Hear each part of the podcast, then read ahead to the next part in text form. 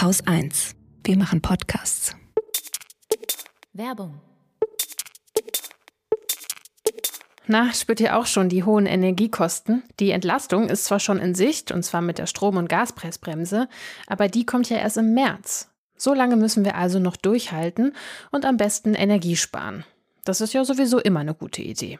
Dann gibt es nämlich mit der Jahresabrechnung noch eine nette Rückerstattung zu der Preisbremse dazu.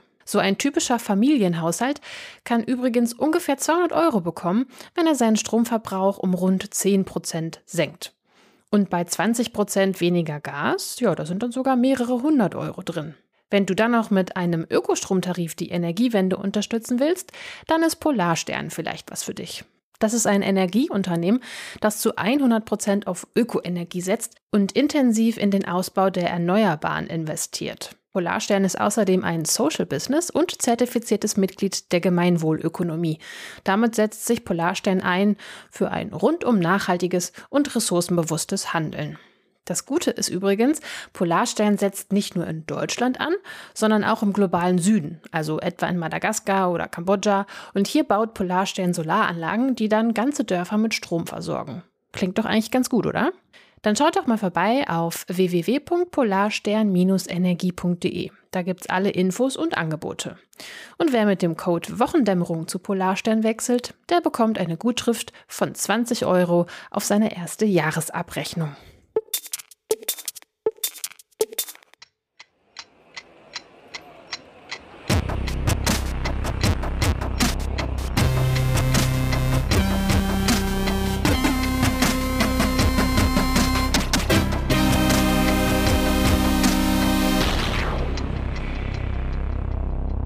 Willkommen zur Wochendämmerung vom 3. Februar 2023 mit dem Brexit, der Wirtschaft, Kalorien, einem Filmtipp, Lockdown, dem Klima, Schweinebutter, dem Immunsystem, der Bundeswehr, Schamjaft zu Shell, Verkehrsdaten, der Demokratie, Sachen zum Lachen, einer guten Nachricht, dem Börsenticker, einem Limerick der Woche, Fräulein Katrin.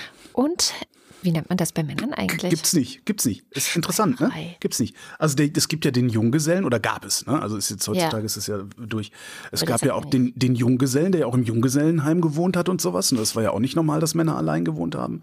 Nee, äh, aber es gibt keine Männer. Anrede. Es gibt keine passende Anrede. Und Fräulein ist dann, glaube ich, irgendwann in den 70er Jahren aus dem Geschäftsverkehr auch äh, offiziell gestrichen worden. Hm. Aber wurde wahrscheinlich trotzdem noch 30 Jahre verwendet. Warum? Also dann könnte man ja auch Herrlein, wäre das, wäre dann die Alternative, ne? Herrlein. Bei Frau. Weiß ich nicht, das ist äh, ja verniedlichen. Herrchen. Herrchen, Herrchen, ne? ja, feines Herrchen.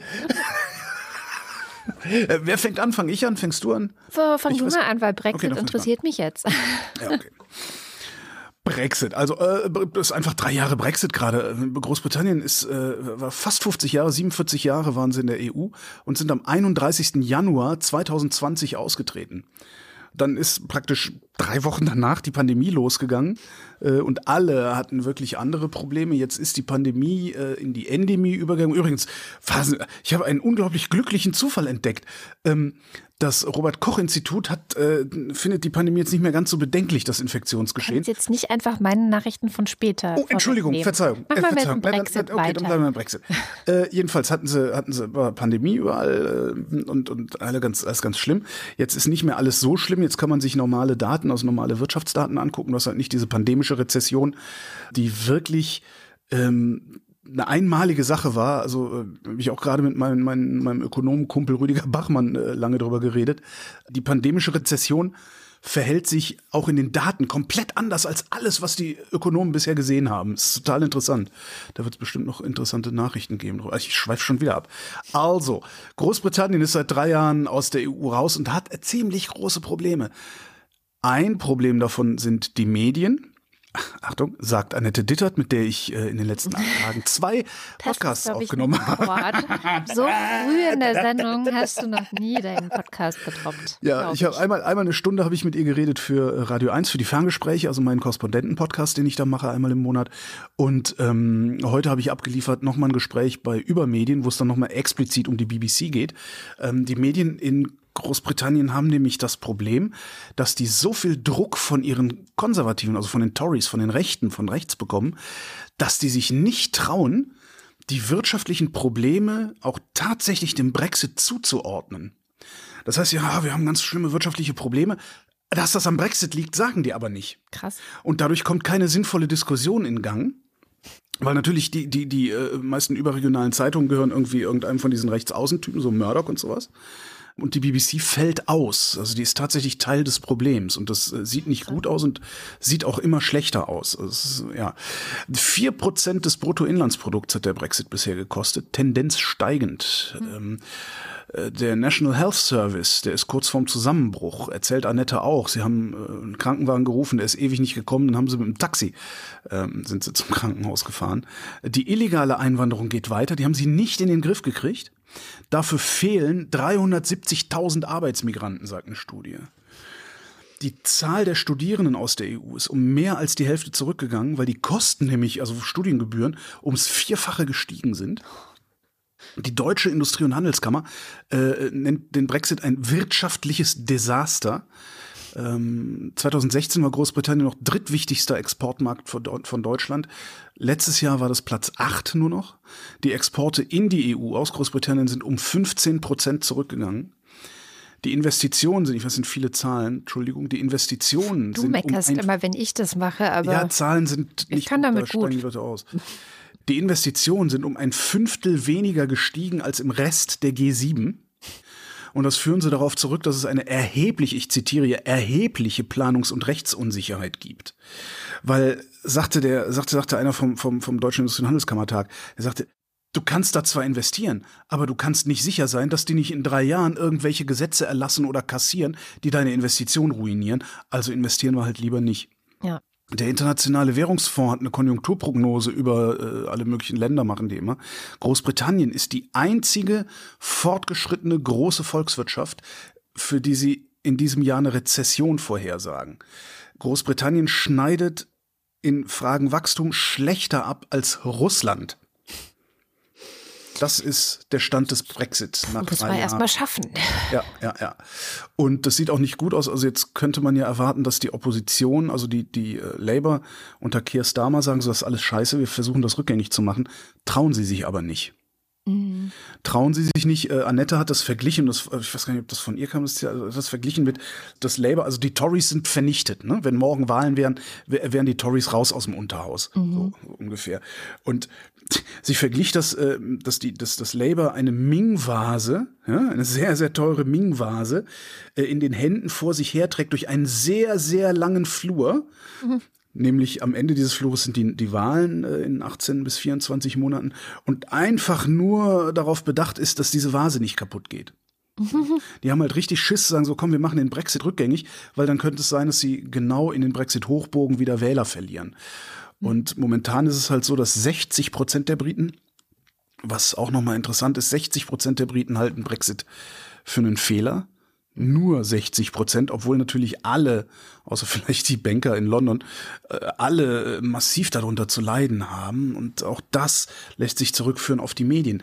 Viele Leute kriegen das gar nicht so richtig mit und kriegen darum die Verbindung in ihren Köpfen gar nicht so richtig hergestellt. Ja. Das ist alles ganz, ganz schrecklich äh, in Großbritannien. Ja, ja. Das ist wirklich, also das ist auch, ich bin jetzt auch, weiß ich, ich habe die ersten, die ersten Jahre, also habe ich ja noch gesagt, war ich ja noch schadenfroh, und gesagt, Schwachköpfe. Und ich habe ja bis zuletzt auch gedacht, die machen das nicht. Ne? Ich habe Mhm. bis zuletzt gedacht, die finden irgendeinen Workaround oder so. Aber mittlerweile, das ist, also es, es schlägt bei mir tatsächlich wirklich um in Mitleid. Also das ist, das auch, auch die ganzen Handelsabkommen, die sie schließen wollten, wo sie gesagt haben, ja, ne, mit was weiß ich wem selber. Hm. das geht halt alles in die Hose. Das ist, hat nicht funktioniert. ne? Sie haben jetzt im Commonwealth irgendwie neue, ein paar neue Abkommen mit, mit Australien, Neuseeland geschlossen, mit den USA. Das hat ja schon vor über einem Jahr ist das ja geplatzt. Das sieht alles überhaupt nicht gut aus für Großbritannien. Also so gar nicht. Jo, wir bleiben bei der Wirtschaft. Ähm, Ich habe diese Woche mal wieder fleißig Lanz geguckt und die Sendung von gestern fand ich besonders spannend, weil da ging es so ein bisschen um die Frage, was kann die Wirtschaft und was kann auch die Politik aus dieser Geschichte mit Russland jetzt lernen, zum Beispiel für die Zukunft mit China. Also ne, Oh. so dieses, Ja. wie gehen wir denn jetzt ähm, wirtschaftlich, wirtschaftsbeziehungstechnisch? Ich möchte lösen, ich möchte lösen. Ja, nix. Wir lernen nix, ne, meinst du? Ich, wir sind ja nicht so pessimistisch hier. Zumindest ich bin nicht so pessimistisch. Genau, wir sind ja eine optimistische Sendung. Genau. Und ich fand, ähm, das war insgesamt eine spannende Runde, aber insbesondere die beiden Frauen, die zu Gast waren, haben sehr viele kluge Dinge zu sagen gehabt. Und deswegen habe ich zwei Ausschnitte mal mitgebracht, pro Frau ein sozusagen. Und als erstes war da die Sinologin Janka Oerte. Die äh, kam das erste Mal zu Wort, nachdem Jürgen Trittin, der auch da war, sehr, sehr oh. lang und breit erklärt hat, was denn eigentlich die drei Prinzipien der deutschen Ukraine-Politik sind. Und weil ich das jetzt nicht unter den Tisch kehren will, weil wahrscheinlich alle Menschen sich das fragen, was sind eigentlich die Prinzipien der Ukraine-Politik? Das wird das nicht mit diesen Landes? Äffchen, das wird doch immer mit diesen Äffchen dargestellt. Nichts sehen, nichts hören, nichts sagen. Nein, sondern ähm, erstens, die Ukraine darf nicht, wie er sagt, nicht überrannt werden. Also wir helfen, dass sie nicht einfach von Russland eingenommen wird. Zweitens, wir dürfen keine Kriegspartei werden. Und drittens, wir machen keine Alleingänge. Und da hat Jürgen Trittin einfach mal eben bei Lanz den Job des Kanzlers gemacht und erklärt, in einfachen Worten, was der ganze Scheiß soll. Stimmt. Man kann auch jetzt sagen, es gefällt mir nicht oder ich sehe das anders oder so, aber ne? Wobei äh, Scholz das ja auch schon alles mal gesagt hat, ne? Aber also halt, nur halt nicht, in, so. Ne, nicht in, nicht in drei einfachen Worten, genau. Nicht, ja, man musste sich das schon zusammenklauben aus mehreren Monaten. Ja. Äh, Scholz-Exegese. ja. Naja, und dann kam Lanz noch ganz lange, versucht ja irgendwie auch gerne mal so ganz besonders seine Gäste auseinanderzunehmen, nicht locker zu lassen, hinter drin, dran zu bleiben und so ganz überambitioniert, manchmal äh, finde ich zumindest überambitioniert, ähm, war, war, dann so, ja, rote Linien, der Leopard, das war auch mal eine rote Linie und dann wurde die einfach so verschoben. Äh, und ich will jetzt gar nicht so weit auf diese Debatte eingehen, ne? sondern ich fand sehr schlau, was dann Janka Oerte, also die Sinologin in der Runde, äh, gesagt hat, in Bezug dann auf China. Ich fragte mich gerade, ähm, wann man aus chinesischer Perspektive denn zur Kriegspartei werden würde, wie weit das gehen muss, wo unsere rote Linie da eigentlich wäre, was die Beteiligung Chinas an diesem Konflikt angeht. Äh, ob es reicht, dass man die russische mhm. Wirtschaft stabilisiert, dass man Halbleiter liefert, die wir alle nicht mehr liefern. Das machen ähm, die, ja? Das passiert. Ich meine, die Halbleiterexporte haben sich verdoppelt ähm, aus China an Russland. Da wird eine Lücke reingestochen, die wir hinterlassen. Ähm, die, der Handel hat um 40 Prozent zugenommen zwischen den beiden Staaten. Ähm, es gibt Autofabriken der mhm. Chinesen, die jetzt in Russland aufgebaut werden. Also da findet ja eine langfristige Stabilisierung statt. Und ich mhm. fragte mich nur gerade bei der Diskussion, haben wir da eigentlich eine rote Linie, was das angeht? Ähm, ab Gute wann Frage. müssten wir denn ja. eigentlich selber Sanktionen äh, aussprechen? Die Amerikaner haben es jetzt zum ersten Mal gemacht ähm, haben ein Unternehmen, das ähm, sagen Drohnen, äh, Satellitentechnologie ähm, herstellt, sanktioniert, weil damit ein Aufklärung für, genau, weil damit Aufklärung für Wagner-Truppen mhm. geleistet wurde, Satellitenkartenmaterial. Ähm, also wie weit geht das eigentlich? Wann fängt dabei uns eine rote Linie an? Ich glaube, das ist auch noch so ein Bereich, an dem wir uns wirklich rantasten müssen, der für uns ganz, ganz kompliziert wird. Das fand ich eine mega spannende Frage, weil es ist ja völkerrechtlich, das haben wir hier ja auch schon mal besprochen, total okay, ein Land, das angegriffen wird, mit, ich sag mal, Waffen zu versorgen, ob das jetzt Leopard mhm. oder sonst was ist, damit es sich verteidigen kann. Mhm. Aber was ist eigentlich mit dem Land, das angreift? Und ab wann wird man eigentlich Kriegspartei, wenn man ein Land mit Waffen versorgt, wie zum Beispiel Drohnen, ähm, die dann von solchen Truppen wie Wagner eingesetzt werden, das ein anderes Land angreift? Darüber reden wir gar nicht. Mhm. Und wie wir damit umgehen. Wie, ja, ich, ich kann es verstehen. Ich meine, ne, also da, da, muss man, das ist halt Iran, ne? So, mhm. so, wie, wie gehen wir mit dem Iran um? Müssen wir jetzt dem Iran den Krieg erklären? Ist ja die vielleicht etwas naja, zugespitzte also Frage. Sanktionen ne? sind ja also, vielleicht erstmal ein Schritt ja, ja, tatsächlich. Aber selbst, selbst da, und darum, darum will ich da auch, gehe ich da auch hin zum Iran gerade, weil wir sind ja noch zögerlicher als mit allem, was die, was die Ukraine jemals betroffen hat das, ne, und also ich, ich kann mir vorstellen, dass sie dann nicht in die, in die, auf die zweite Abstraktionsebene sozusagen, da wollen sie dann gar nicht erst hin, darum reden wir da nicht drüber. Ja. Ja, wahrscheinlich, aber wir müssten mal drüber reden tatsächlich. Und wir müssten vielleicht mal gucken, wie gehen wir dann tatsächlich an dem Punkt damit um. Naja, und die zweite recht schlaue äh, in der Runde, es war sehr komplex, die ganze Sendung. Also wer sich da so interessiert für diese ganzen Fragen, ich finde nicht, dass geklärt wurde, wie wir in Zukunft mit China umgehen, aber es wurden viele neue Fragen zu der Frage gestellt. So. Mhm. Und die zweite war Ursula Weidenfeld, das ist eine Journalistin, schreibt unter anderem fürs Handelsblatt, für T-Online und andere und geht ein auf die Frage, naja, Also einerseits saß da nämlich auch noch Joe Käser, das ist der äh, von Siemens, der, ähm, wie er angekündigt wurde, mehrere hunderttausend Arbeitsplätze in Deutschland verantwortet. Ja, das ist ja immer so eine Debatte, bei der wir sehr, sehr schnell ähm, empfindlich sind. Gab es in den 80ern schon. Vergiftet oder arbeitslos? Ich glaube, das war sogar ein Buch, äh, wo es um so Umweltsachen äh, ging. Weißt du, so, ja, klar können wir hier Filter einbauen, aber da müssen wir 10.000 Leute entlassen. Ne? So. Ja, und darum geht es eben auch. Jetzt reden wir zwar nicht mehr so krass über dieses Jahr arbeitslos und Arbeitsplätze ganz, ganz wichtig, sondern jetzt geht es ja viel, viel mehr um den Fachkräftemangel. Und ähm, da sagt sie, und das fand ich auch sehr spannend, weil das geht mir seit Wochen durch den Kopf, äh, ganz schön ich finde, Deutschland ist ja gar nicht schlecht. Also jetzt hier zu sitzen und die ganze Zeit zu jammern. Nein, wir jammern ja nicht. Mist. Wir versuchen nur eine Diagnose. Das ja? ist es nicht. Deutschland ja. ist stärker als, als man denkt. Aber eben, was, was ich vermisse, ist eben dieses Selbstbewusstsein und dieses Bewusstsein, wir sind stärker als wir denken. Und am Ende gucken wir halt dann, wann kommt der Habeck mit seinen äh, seinem Klimaprogramm um die Ecke, wann gibt's die nächste äh, Subvention für grünen Wasserstoff. Für ähm, Industriestrompreise. Äh, Ähnliches. Also ich würde eben Ihnen total zustimmen, wenn Sie sagen, wir brauchen müssen diesen Bürokratiekram endlich loswerden. Ich fand ja, fand ja Frau Weinfeld, einen Gedanken von Ihnen äh, total interessant. Sie sagen, diese Subventionitis, unter der wir da so leiden, ist auch einer der Gründe für diesen katastrophalen Fachkräftemangel, den wir haben. Beschreiben Sie das mal, warum?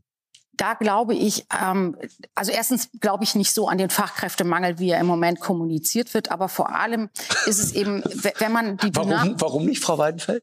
Naja, weil wenn, wenn es diesen Fachkräftemangel so gäbe, wie er kommuniziert wird, dann müssten die Löhne steigen wie verrückt. Das tun sie aber nicht.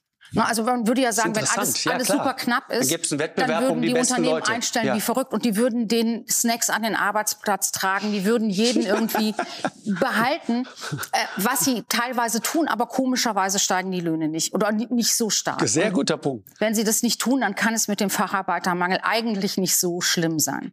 Aber der, also ich finde, der eigentliche Punkt ist doch der, wenn ich als Staat hingehe in einer Situation, wo alle über Facharbeitermangel reden und sagen, es ist ganz furchtbar. Mhm mhm. und ständig Prämien gebe, Subventionen gebe dafür, dass die Leute bleiben, wo sie sind. Also die ähm, Kurzarbeiterregelungen, die in der Corona-Zeit total richtig waren, die Regelungen, die vielleicht auch zum Ausbruch der Ukraine-Krise richtig waren, die aber jetzt von Unternehmen mhm. genutzt werden, die eine schlechte Auftragslage haben, um zu sagen, ach, wir parken die mal bei uns, vielleicht brauchen wir sie ja irgendwann doch wieder.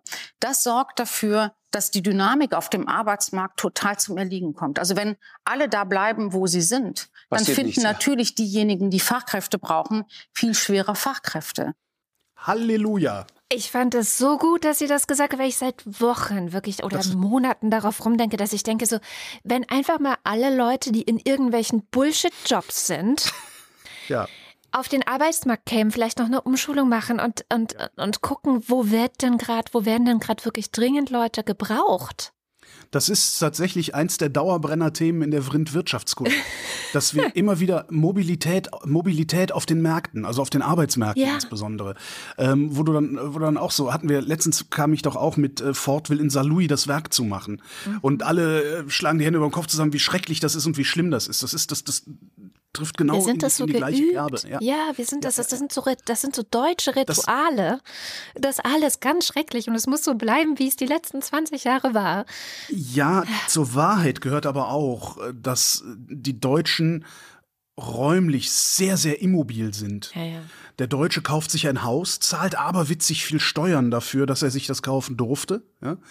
Und bezieht seine Identität so sehr aus dem Haus, in dem er wohnt, dass es ihm ja fast unmöglich erscheint, das Haus zu verkaufen und sich woanders niederzulassen. Das ist natürlich auch so ein Problem, ne? wo du sagst, ja, was soll ich denn? Ich wohne doch hier. Äh, ja, das ist ja. der, der, der Städteruf. Die Politik, die sollen hier mal Arbeitsplätze hinbringen. Dabei funktioniert es eigentlich ganz anders. Die sind irgendwo und da musst du hin. Ja, ja, ja, ja, aber es ist super. Es ist, ich, es, witzigerweise, also es ist so ein Dauerbrenner-Thema bei mir. Mhm. Es ist ein, äh, interessanterweise auch äh, die Woche im Spiegel ein passender Artikel von noch mal einem ganz anderen Ökonomen gewesen, nämlich von Simon Jäger. Mhm. Ähm, unter anderem am MIT lehrt der. Und der sagt genau das gleiche. Er sagt, oh, die Fachkräfte, das stimmt alles so nicht. Die Unternehmen beschweren sich ewig. Äh, dann sollen sie halt die Löhne erhöhen. Dann haben sie auch keine Fachkräfte. Ja. Dann haben sie keinen Fachkräftemangel. Also er zieht das äh, komplett andersrum auf. Weidenfeld sagt ja, wir müssten höhere Löhne sehen und er sagte ja, ihr müsst höhere Löhne zahlen. Ja. Aber ja, Halleluja, wirklich. Die ist super. Also allein für sie lohnt es sich, diese gestrige Sendung anzuschauen, ist natürlich in den Shownotes, weil sie auch so wunderbar den Joe Käse immer wieder auseinander nimmt und ihn einfach nicht mit seinen eingestudierten Talking Points, die er natürlich hat, davonkommen lässt, sondern immer schön reingeht und sagt so, nee, nee, so funktioniert Wirtschaft auch nicht. Ne? Das ist echt sehr schön. Wobei sie, äh, muss, man, muss man auch sagen, also Ursula Weidenfeld ist eher so eine ja, ich glaube, man würde sie, man würde sie fast schon dem neoliberalen Spektrum zu. Echt? Hatte ich jetzt überhaupt ja, nicht den Eindruck ist, gestern, ist, aber gut. Es ist oft, oft, dass ich Weidenfeld, also ich kenne, ich kenne, ist ja Quatsch, aber ich verfolge, nee, ich lese und höre und, und, und sehe die auch schon länger. Mhm. Und es ist sehr oft so, dass ich denke so, nee, das ist jetzt, das ist mir jetzt nicht sozial genug, was du da redest. Mhm. Ja gut, das war jetzt nicht ja. Thema in der Sendung. Ja klar, also was heißt das? Wahrscheinlich ist es ein Ordoliberal oder irgendwie sowas, müssten wir mal nachgucken. Ja, aber super, super. Wenn schon die Löhne nicht steigen, ja, wird immerhin die Butter billiger. Und zwar ordentlich wird die Butter billiger. Von 2 Euro auf 1,60 Euro sinkt der Preis beim Discounter. Auf magische Weise natürlich, weil Preise steigen und sinken auf magische Weise. Die werden nicht erhöht oder gesenkt. Dass diese Preise sinken, ähm, also die Magie dahinter, kann ich erklären. Das liegt nämlich daran, letztes Jahr gab es so viel Geld für Rohmilch, dass die Milchbauern die Produktion hochgefahren haben und wir jetzt eine Überproduktion haben, sodass das Zeug billiger verkauft werden muss. Mhm. Ganz normal eigentlich. Ne? Irgendwas wird teurer, alle produzieren es, das Angebot steigt, der Preis sinkt, alle produzieren was anderes oder jammern noch Subventionen, je nachdem, was für eine Branche es ist. Und das Spiel geht dann wieder von vorne los. Und das Ding hat einen Namen. Man nennt das Schweinezyklus. Mhm. Weil dieses Phänomen ist in den 1920er Jahren in einer Dissertation zu Mastschweinpreisen mal beschrieben worden und die Ökonomen haben den äh, Begriff dann übernommen. Wollte ich nur mal erzählt haben, weil ich Schweinezyklus so schön finde. Kann man immer ja, schön auf der, schönes, auf der Party Wort. mit angeben mit solchen, mit solchen Sachen. Ich habe einen Filmtipp mitgebracht. Und zwar war ich gestern im Kino bei der Filmpremiere von Karl Giersdorfers neuem Film. Du kennst den ja auch. Der hat diese Reihe Charité intensiv gemacht. Ähm, mhm. Vor zwei Jahren war das, glaube ich. Also Ui quasi während der tödlichsten Welle, während der Corona-Pandemie, war er vor Ort auf der Intensivstation, die sich eben vor allem um Corona-Patienten gekümmert hat. Mhm. Immer noch finde ich ein extrem krass cooles Zeitdokument. Also gerade jetzt mit ein bisschen Abstand. Äh, immer noch in der ARD-Mediathek. Also kann man sich immer noch anschauen. Und jetzt war Giersdorfer in der Ukraine letztes Jahr ähm, in einer Kinderklinik in Lviv und hat da den Alltag von einer Ärztin, die heißt Vira, begleitet. Der Film heißt auch Viras War. Beginnend ist das Ganze, also beginnt das Ganze im Jahr 2022, äh, im März 2022 und ist immer wieder vor Ort, äh, bis in den November hinein. Also auch wenn Russland dann schon angefangen hat, im ganzen Land die Infrastruktur, äh, die Stromnetzwerke, das Wasser und alles lahmzulegen mit, mit Raketen. Und ich kann den Film sehr empfehlen. Der startet am Dienstag, also jetzt 7. Februar zum ersten Mal im Fernsehen. Also ist dann bei Arte irgendwie 22.50 Uhr erst, aber auch in der Arte Mediathek. Keine Ahnung, ob auch erst 22.50 Uhr. Das konnte ich jetzt irgendwie nicht so ganz erkennen, aber auf jeden Fall auch in der Mediathek.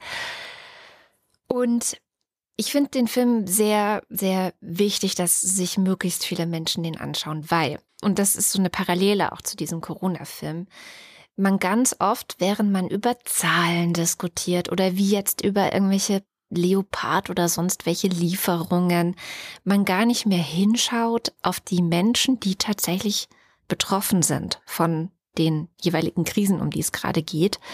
Ähm, und hier ist das halt genau auch so ein einfach Begleiten von Alltag einer Ärztin und es geht eben um eine Kinderklinik. Also da siehst du Kinder, da siehst du Eltern, da siehst du Ärztinnen, die versuchen, da so gut es geht, ihren Job zu machen, Menschen zu retten, wie es irgendwie geht.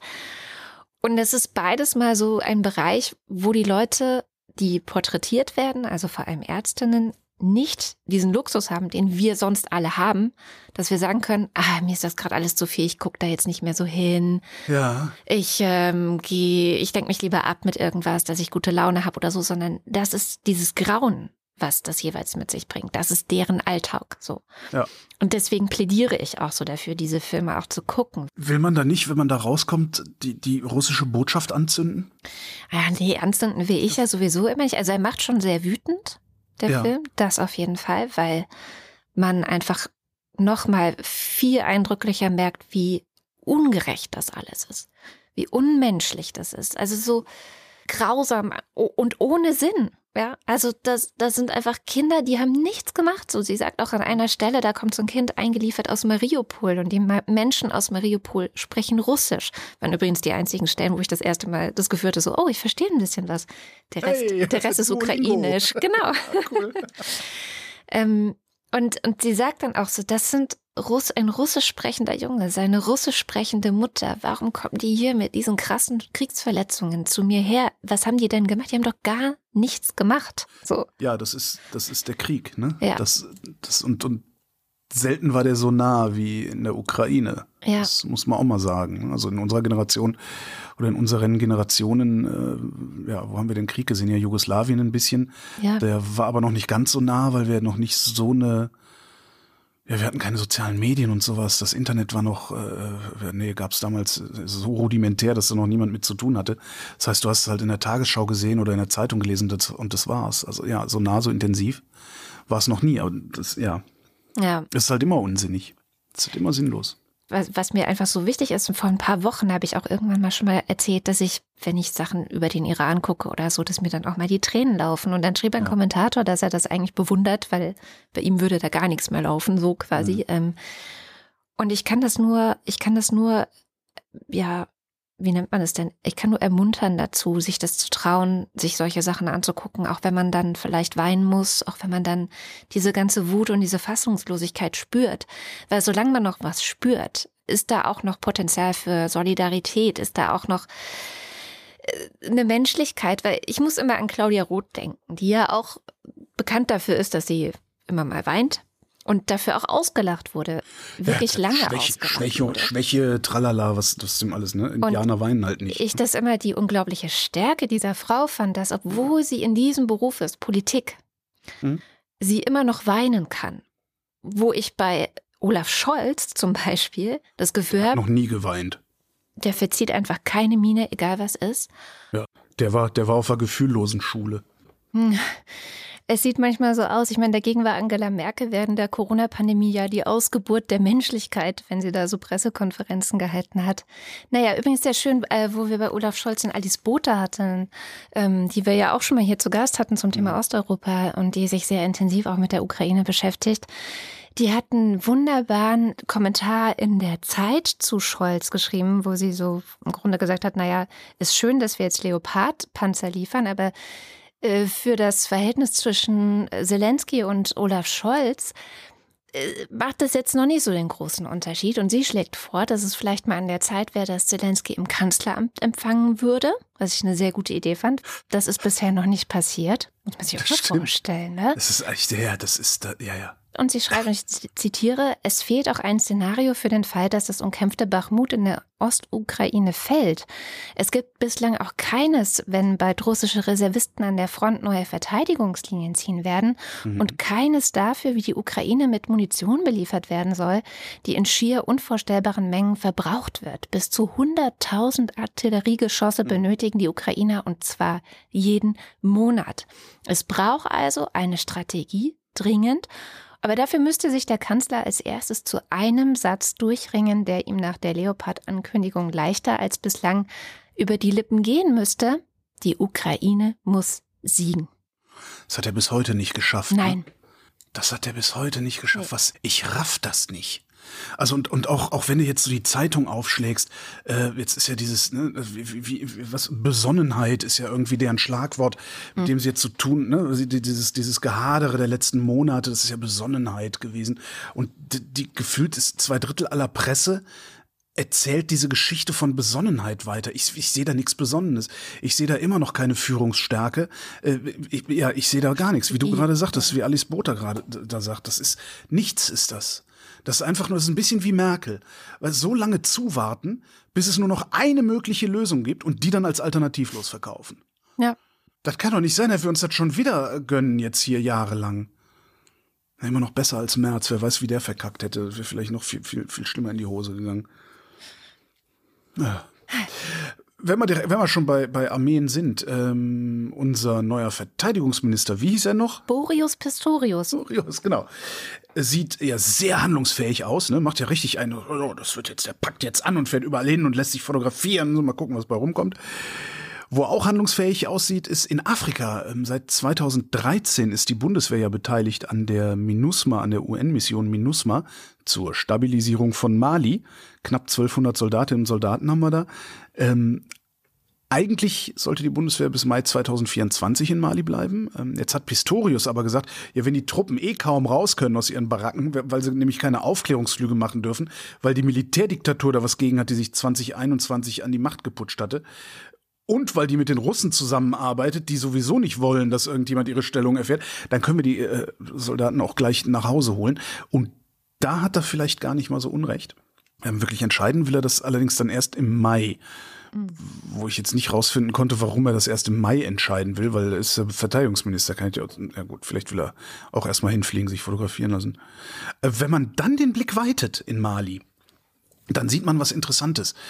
Ähm, in Westafrika, in ganz Westafrika nämlich, und zwar, dass Frankreich da langsam rausgedrängt wird.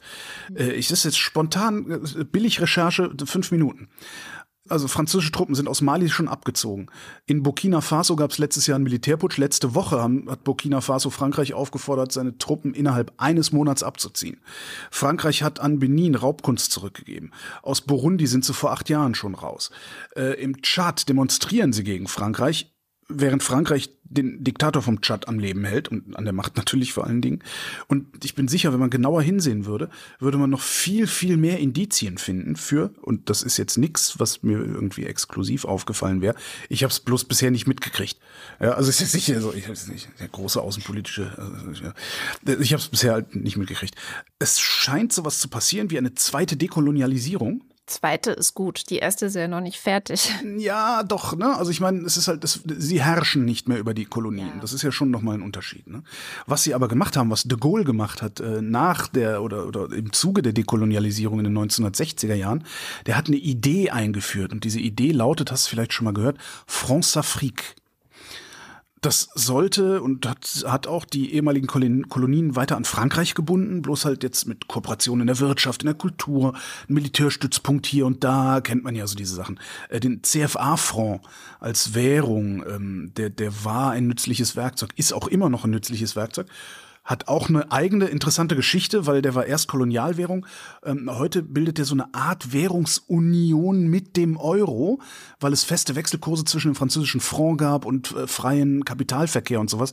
Und das haben sie mit in den Euro übernommen, aber das ist auch ich habe einen schönen Aufsatz zum Thema in die Show Notes, weil das würde jetzt dann zu weit führen. Jedenfalls, France Afrique war so eine Idee, die letztlich natürlich nur ein Trick war, Frankreichs Einfluss in Afrika groß Frankreich dann auch letztendlich weltweit als, als eine Großmacht dastehen zu lassen, weil ne, wenn du Afrika, halb Afrika mehr oder weniger beherrschst, dann äh, gucken sie hin. Jetzt bröselt Frankreichs Einfluss langsam dahin und damit bröselt auch der Einfluss der EU dahin, der Einfluss des Westens insgesamt. Und wer füllt die Lücken?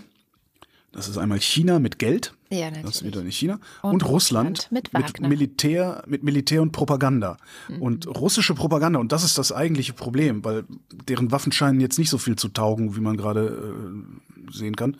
Äh, russische Propaganda heißt halt immer Propaganda gegen die offene Gesellschaft. Das ist russische Propaganda. Die machen ja nie Propaganda für sich. Die machen Propaganda gegen die Freiheit, gegen den Liberalismus, gegen Emanzipation, gegen Demokratie.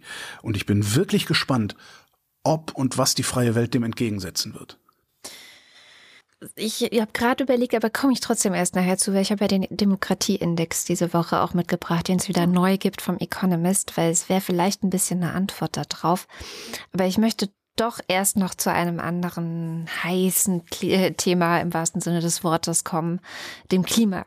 Und ähm, da fand ich ganz schön, also ich fange von vorne an, Stefan Rahmsdorf, auch schon hier in der Sendung öfters gewesen, hat diese Woche einen Artikel in The Conversation gepostet, wo es äh, ganz schön darum geht zu zeigen, was für ein Spagat wir eigentlich gerade machen müssen, weil es gibt zum Beispiel eine Umfrage unter den weltweit äh, zum Klimawandel forschenden Menschen, also Wissenschaftlerinnen, die sich wirklich mit dem Thema auskennen die beantworten sollten, ob sie glauben, dass wir das 1,5 Grad Ziel noch erreichen können.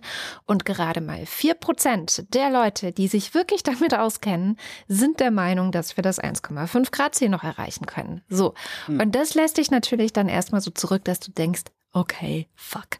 Und trotzdem sagt der Artikel auch ganz gut, das kann jetzt nicht die Begründung sein, alles hinzuschmeißen, zu sagen, ha, dann machen wir halt wieder zwei Grad als neues Ziel oder so, weil wie Sie auch ganz schön darlegen, das ist dann eigentlich das Einfallstor für die fossile Industrie, mhm. wieder mehr rauszuhandeln, wieder mehr Verlängerungen von fossiler Förderung und also eigentlich nichts zu tun, ja, und weiter schön Geld zu scheffeln damit ist jetzt schwierig, äh, am 1,5 Grad sie festzuhalten und trotzdem kämpft man ja um jedes 0, irgendwas Grad. Ne?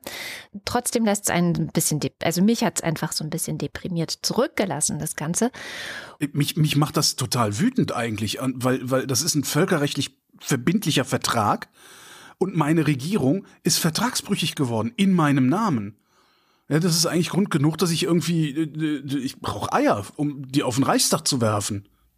Ja, Mehr Eier. Mehr Eier für Holger. Holger braucht Eier.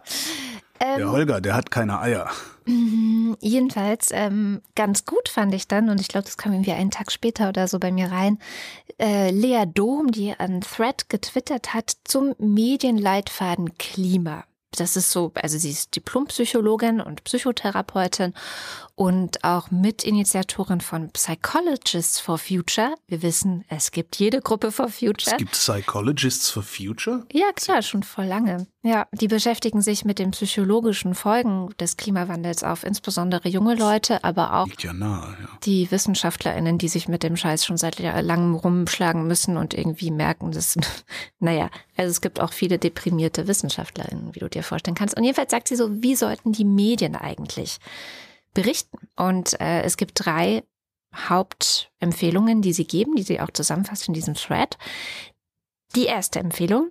Die Klimakrise soll in der Berichterstattung als hochrelevant eingestuft werden. Zusammenhänge zu anderen Themen sollen wirklich immer zu aufgezeigt werden, um sie leicht bzw. passiv zugänglich zu machen. Es geht dabei um die nötige Einsicht, Umsicht und Voraussicht, das zitiert sie, die damit gefördert werden kann, wenn man eben immer auch den Kontext Klima mitliefert. Also auch zu Nachrichten, die jetzt nicht direkt sofort ähm, für jeden und jede erkenntlich was mit Klima zu tun haben. Und dann zweitens, die beim Nachrichtenkonsumenten entstehenden Gefühle sollten aufgegriffen und als angemessene Reaktion auf eine reale Bedrohung gewürdigt werden. Sie sind nämlich eh da, aber das ist nicht das eigentliche Problem. Das ist nämlich die Klimakrise. Was dabei hilft, ist das Erleben sozialer Verbundenheit, also ein Wir-Gefühl, um diese Gefühle konstruktiv verarbeiten zu können. Das heißt, Nachrichtenvermeidung hilft nicht, Bagatellisierung hilft nicht und Leugnung hilft auch nicht. Was helfen kann, ist eben, und das ist der dritte Punkt, dass Medien aufzeigen, welche konstruktiven und wirksamen Handlungsmöglichkeiten es tatsächlich gibt. Ja, und. Halt schwierig, ne? Ich weiß. Schwierig, wenn, schwierig, wenn es einfacher ist, äh, Verhalten Einzelner zu skandalisieren, als. Wie wir es diese Verhalten Woche wieder aller. mal gesehen haben, ja. Ich werde das überhaupt nicht, ich werd, sag gar nicht, was ich en Detail da meine. Ich, das sehe ich gar nicht ein, den da Aufmerksamkeit. Aber wenn, was, vor allen Dingen, wenn es einfacher ist, das Verhalten Einzelner zu skandalisieren, als das Verhalten aller in Frage zu stellen. Und ähm, dieses Wir-Gefühl, sag ich ja auch schon lange, ist etwas, was wirklich der Psyche hilft, wenn man Probleme hat, mit dieser Klimakrise klarzukommen. Und dieses Wir-Gefühl kann man in genau vier Wochen wieder stärken. Da gibt es nämlich wieder globale Klimastreiks der Fridays for Future Bewegung. Und es ist vielleicht schon ganz gut, jetzt vier Wochen vorher schon mal zu gucken, wie man es arrangiert, dass man mit diesen Menschen Den Flug zu buchen nach Berlin auf die Straße geht. Die sind in allen Städten. man braucht keinen Flug. ähm, Weil das auch so ein Moment immer ist. Also ich zum Beispiel, ich meine, ich wahrscheinlich denken nach dieser Sendung, dass alle, dass ich ständig heule, aber ich muss auch auf diesen Demos immer so heulen. Nein, ich kann das bestätigen. Katrin ist eigentlich den ganzen Tag am Heulen. Wir kennen uns ja auch schon länger. Das ist, äh, ist halt, ist aber eine, ansonsten ist sie ganz nett. Kochen kann sie auch gut. Aber das ist einfach, weil es einfach so bewegend und gut ist, zur Abwechslung mal inmitten von Tausenden von anderen Menschen zu stehen, die dieses gemeinsame teilen, dass sie sich Sorgen machen, dass sie was tun wollen, dass sie verstehen, dass es so nicht weitergehen kann und so. Also genau, äh, räumt äh, euch, wenn ihr irgendwie könnt, Zeit ein, am 3.3. auf die Straße zu gehen. Wir machen ja auch wieder dann eine Sondersendung hier mit ähm, einem Gast aus der Klimaforschung. Also das hilft auf jeden Fall. Da bleiben wir doch da. Ich habe zwei Studien zum Verkehrsgeschehen mitgebracht. Sind sehr interessant, zwei Studien. Und einmal geht es um E-Bikes, einmal geht es um SUVs. Passt ja irgendwie dahin. Äh, E-Bike-Subventionen sind kostengünstiger als Elektroautosubventionen. Und zwar relativ. Wenn du die Nachfrage nach einem dieser beiden Güter erhöhen willst, musst du bei E-Autos zehnmal so viel Geld ausgeben wie bei E-Fahrrädern, wenn du den Kauf subventionierst. Die andere Studie sagt, äh, dass Fahrerinnen und Fahrer größerer Fahrzeuge, also Pickups, SUVs, beim Abbiegen häufiger mit Fußgänger zusammenstoßen als die Fahrer von normalen PKWs, weil SUVs nämlich unübersichtlicher sind als normale PKW. Bemerkenswertes Zitat. Die Motorhaubenhöhe von Pickups ist seit 2000 um 11 Prozent gestiegen. Ja? Das Okay. heißt, wenn das früher ein Meter hoch war, ist es jetzt ein Meter elf hoch. Das muss man sich einfach mal vorstellen, was das ausmacht.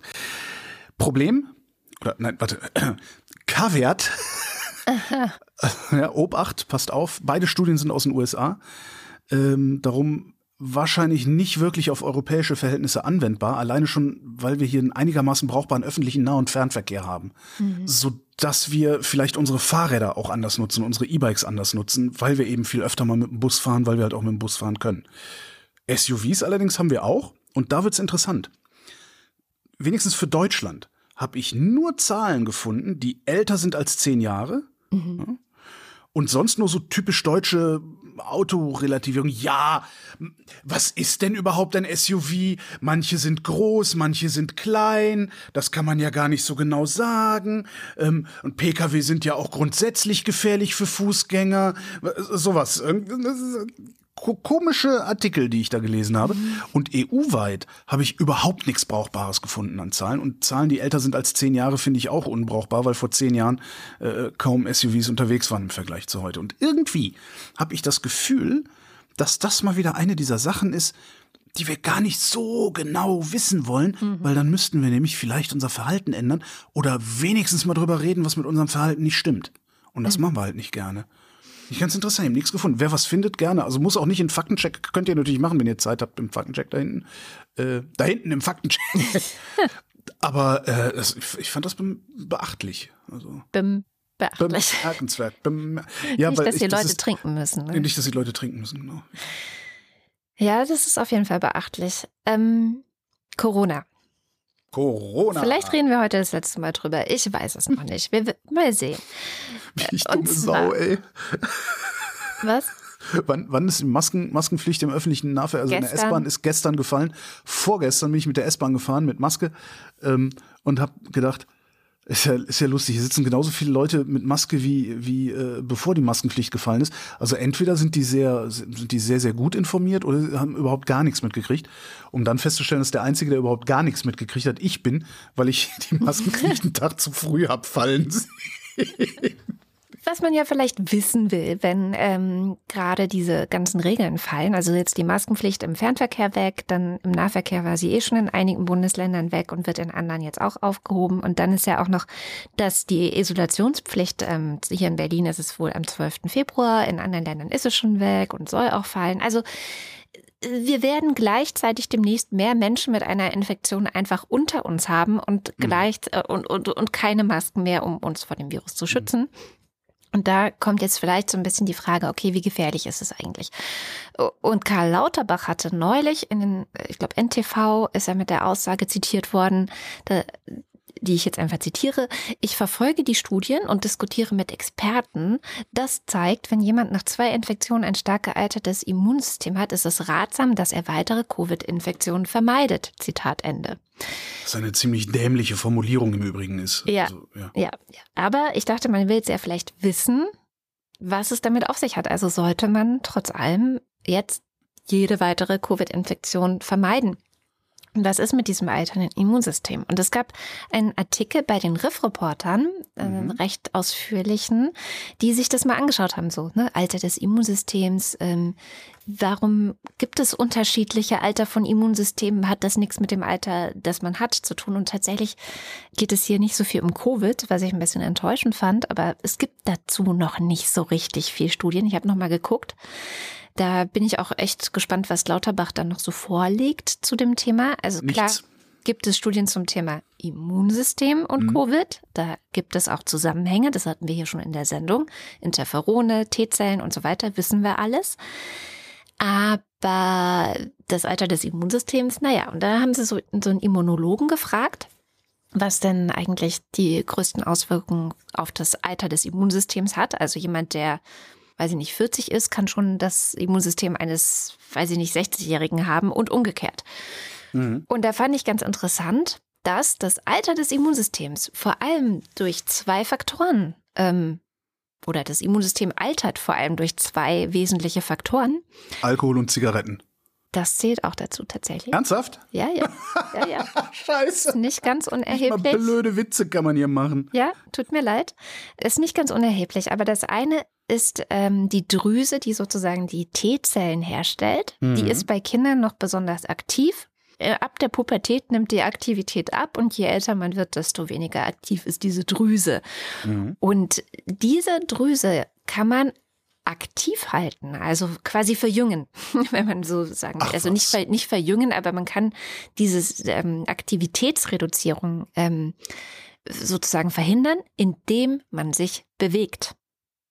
Komm. Menschen, die äh, regelmäßig zum Beispiel Langstreckenfahrrad fahren oder irgendwas, äh, also viel Bewegung auf jeden Fall haben. Äh, da war die Rede mal wieder von diesen 10.000 Schritten, aber meines Wissens sind die 10.000 Schritte ein PR-Get von jemandem, der Schrittzähler erfunden hat, aber egal. Ja, ja habe ich auch schon, auch schon das, also, war das auch letzte Woche, dass das irgendwo zu lesen war mit den 10.000 Schritten oder? Ähm, das, ich habe das neulich äh, irgendwo gelesen, dass es Quark sein soll. Ja. Also zumindest, dass es keine, keine, äh, keine Datenbasis gibt, die das, die das genau, irgendwie. Genau. Also es gibt äh, irgendeine Studie, das habe ich neulich im Radio gehört, da ging es um ab 7000 Schritte ist es viel Bewegung, also ist die Bewegung auch nachweislich gesund. Ich weiß jetzt nicht, ob das mit dem Immunsystem auch direkt in Zusammenhang steht, aber Bewegung ist auf jeden Fall der eine wichtige Punkt, den man machen kann, mhm. um zu verhindern, dass das Immunsystem altert. Das zweite Ding, was unser Immunsystem vorzeitig altern lässt, ist ein Virus aus der Familie der Herpesviren. Das ist das Zytomegalovirus, kurz CMV. Mit dem waren schon mindestens die Hälfte der Menschen schon infiziert. Mhm. Das heißt, auch vor SARS-CoV-2 ist schon hier ein Virus sehr stark dafür verantwortlich, dass wir alte Immunsysteme haben. Und irgendwie, ich glaube, bei den über 70-Jährigen waren schon über 80 Prozent damit infiziert oder so. Ist also auch sehr verbreitet. Ähm, genau, das sind so die zwei wichtigsten Dinge. Und dann, was auch sehr wichtig ist, ist die Darmgesundheit. So, das heißt, hier kann man mit Ernährung relativ viel machen. Ähm, Darmbakterien, also die guten Darmbakterien, die man ja immer haben will, die lieben Gemüse, Gemüse, Gemüse. Das finden die geil. Das wäre jetzt übrigens genau der Moment, wo wir äh, Wochendämmerungsnahrungsergänzungsmittel verkaufen könnten und uns dumm und dämlich verdienen. Ja, ich weiß. Aber Gemüse ist jetzt nicht so richtig ein Nahrungsergänzungsmittel. Ja, ne? gemahlenes getrocknetes schade. Gemüse. Gemahlenes ja. getrocknetes Gemüse. Einfach Brokkoli trocken trocknen, mahlen, äh, in so kleine äh, Selbstbau, Tütchen. so Kapseln reintun und nee, Kapseln zum Schlucken. Okay, okay. Und als Superfood. Und hier und da so ein bisschen was fermentiertes, so Kefir oder Kimchi oder sowas ist auch gut für den, für den Darm. Und äh, das Traurige an diesem Artikel ist, es bleibt alles langweilig beim Alten. Wir wussten das alles schon, Klar. dass wir uns bewegen sollen, dass die Ernährung wichtig ist. Wir wissen auch jetzt nicht viel mehr als vorher, dass ja, bis zu zehn Leute können nach einer Covid-Infektion Long-Covid bekommen. Das ist nach wie vor richtig. Das Immunsystem findet es nicht toll, mit Covid infiziert zu sein. Es wäre also ganz cool, Infektionen weiterhin zu vermeiden. Und dann muss jeder halt jetzt selber gucken, weil ich fürchte, wir sind jetzt an dem Punkt, dass das mit der Eigenverantwortung nicht nur so ein Gelaber ist, sondern das ist jetzt Realität. Es ist sogar noch viel schlimmer. Ähm, es ist online nicht mehr auffindbar. Ich vermute, Sie haben es nachträglich geändert, aber im Heute-Journal von vorgestern gab es einen Filmbericht zum Ende der Maskenpflicht am nächsten Tag. Ähm, bla bla bla bla bla, eine schlimme Zeit liegt hinter uns, ne? Jada jada, was diese ganzen komischen äh, Null-Reportagen halt so erzählen. Schlussblende in diesem Bericht, im, im Heute-Journal, im ZDF, Schlussblende auf zwei Leute, zwei Männer, die in einem Zug, ich glaube im ICE war es, sitzen mit Maske auf und der Off-Text der Reporterin sagt, und manche müssen sich an die neu gewonnene Freiheit noch gewöhnen.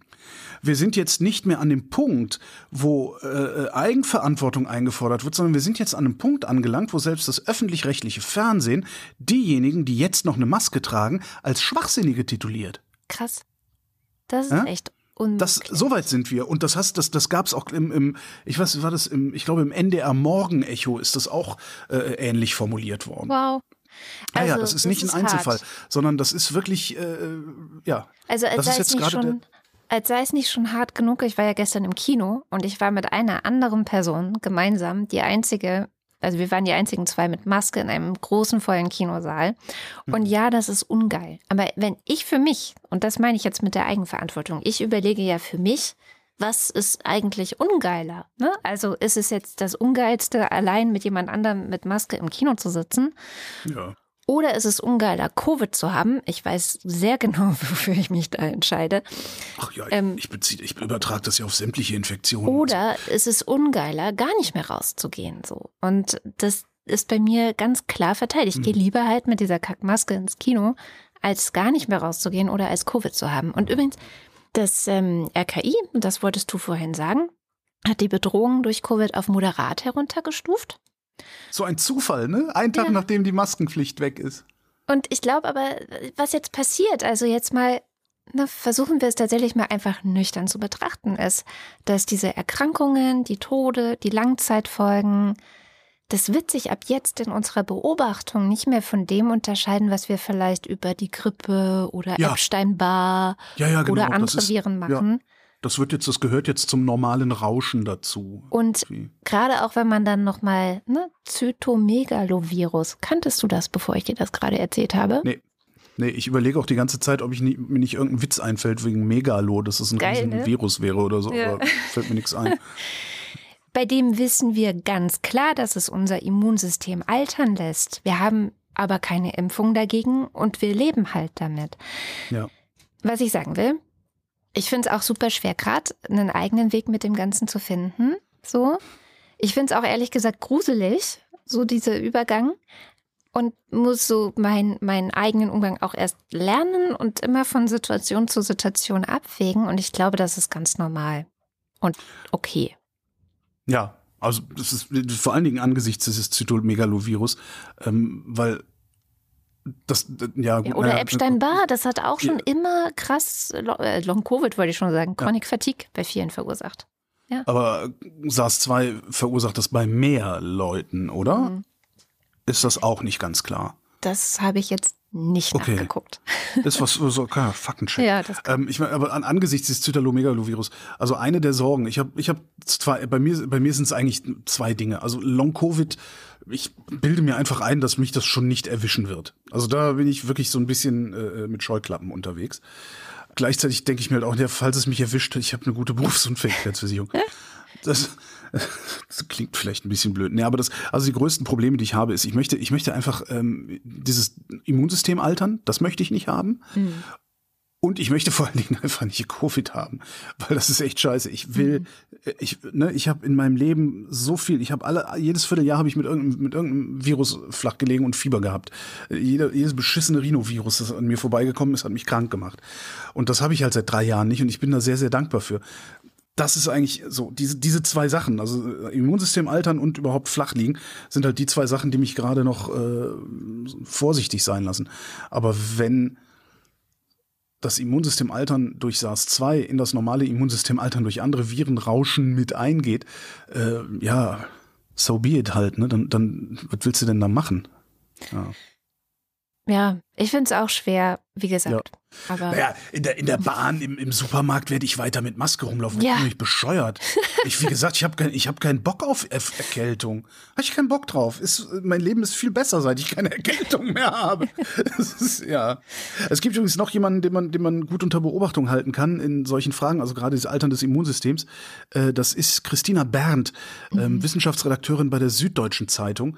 Immer wenn irgendwie sowas kommt, wenn der Lauterbach kommt und dann dann werden auch, oh Achtung, alles schl ganz schlimm, hier äh, Untergang der Welt, äh, kommt Christina Berndt um die Ecke, guckt sich die Studien an und schreibt auf, was wirklich drin steht. Ja. Ähm, das ist immer ganz praktisch. Äh, das heißt, da kriegt man es dann noch kürzer serviert. Äh, also im Grunde braucht die nur so einen Kasten zu haben, wo schon stimmt oder stimmt nicht.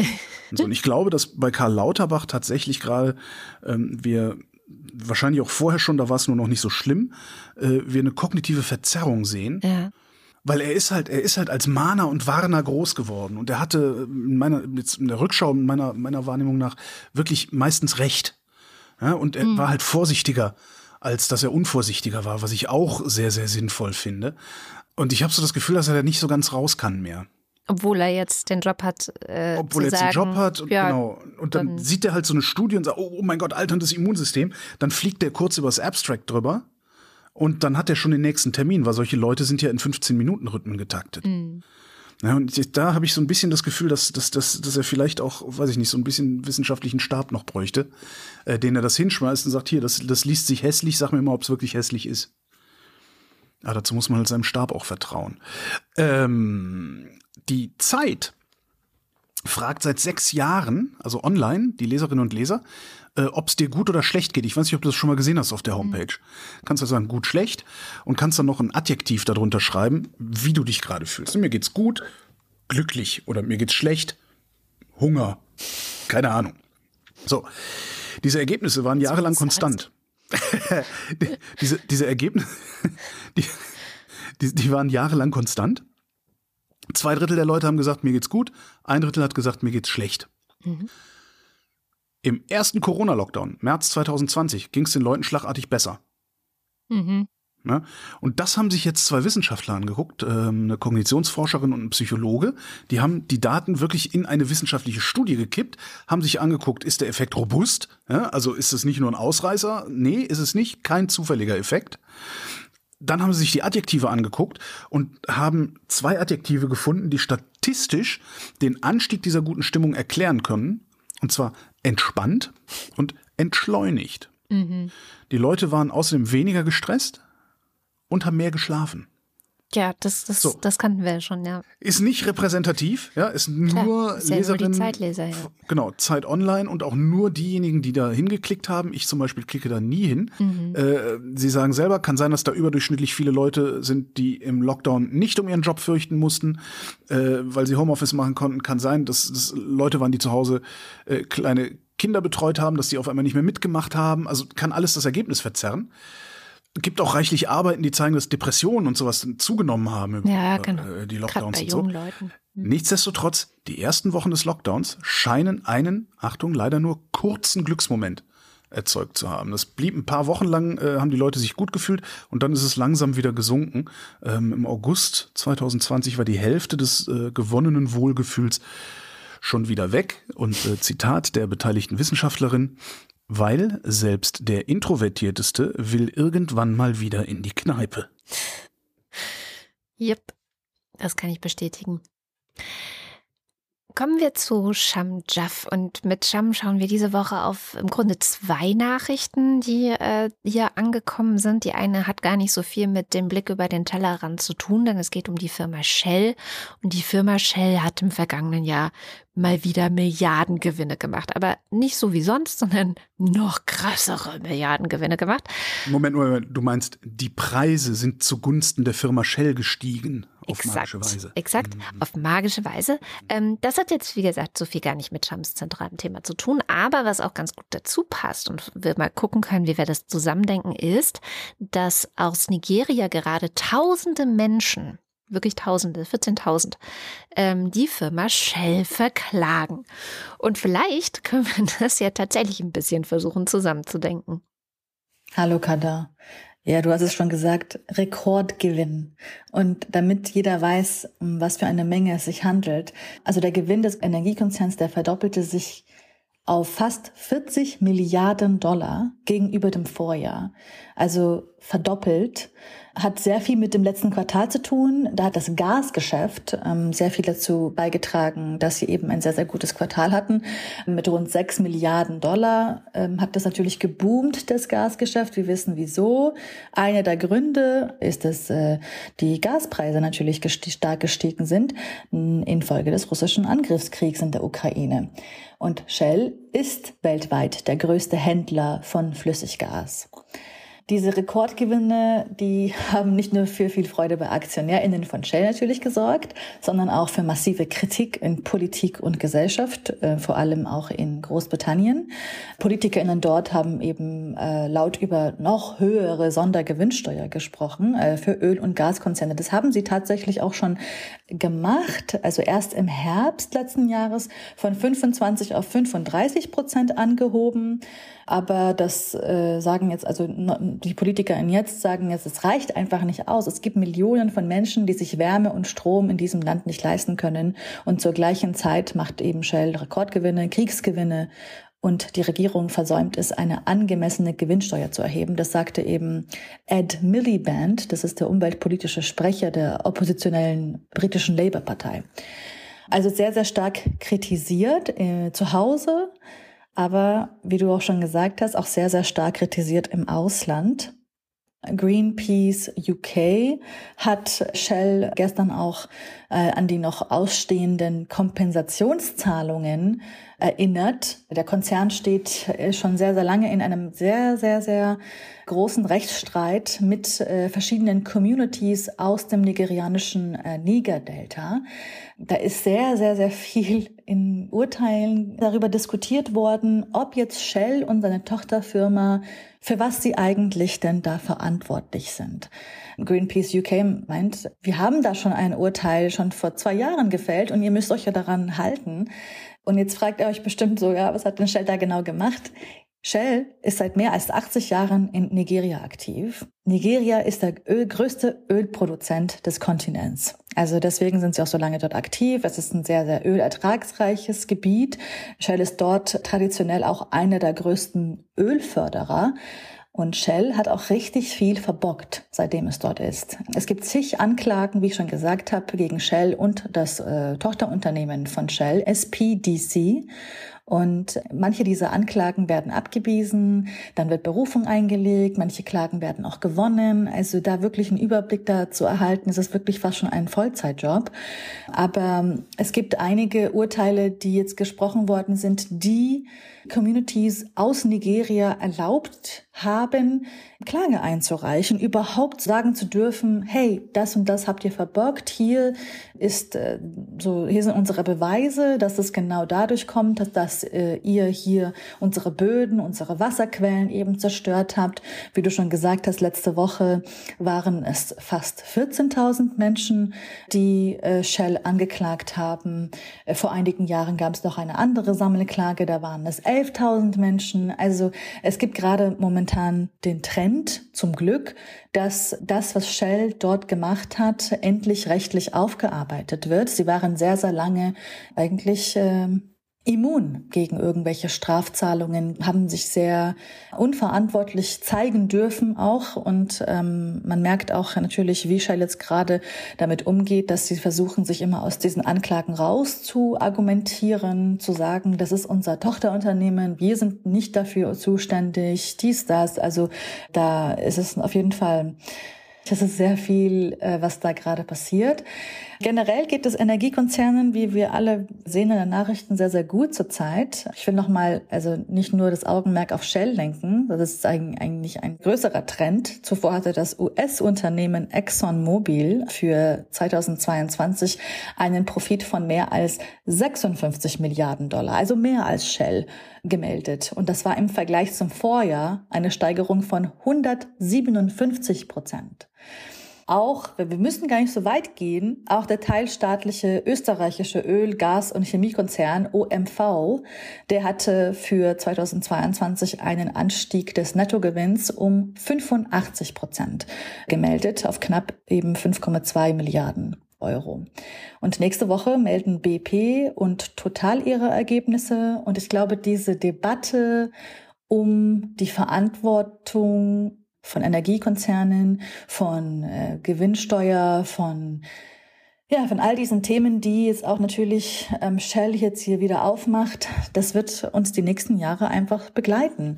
Und ich, ich finde, das muss uns auch die ganze Zeit begleiten, weil das, es kann einfach nicht sein, wie Ed Miliband eigentlich sagt. Es kann nicht sein, dass die so viel, so einen krassen Gewinn machen und so viele Menschen irgendwie ihre Opfer sind.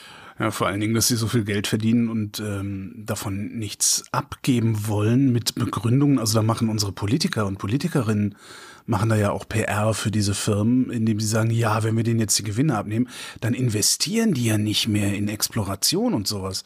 Mhm. Und dann denke ich mir jedes Mal, ja, genau, das möchte ich auch. Ja, ich möchte, dass sie aufhören zu explorieren. Ich meine, so, das, das ja, ja, Fass ohne Boden wo wir gerade äh, im Ausland sind. Es gibt wieder den Demokratieindex des Economist. Mhm. Der kommt ja jedes Jahr raus. Jetzt haben wir nicht mehr so wahnsinnig viel Zeit, dass ich ihn im oh. Detail durchgehe. Aber man kann insgesamt sagen, nachdem ja 2021 so schon sehr tief war, also der insgesamt der Demokratieindex global sozusagen. Ähm, 10 ist sozusagen eine komplett tolle, perfekte Demokratie.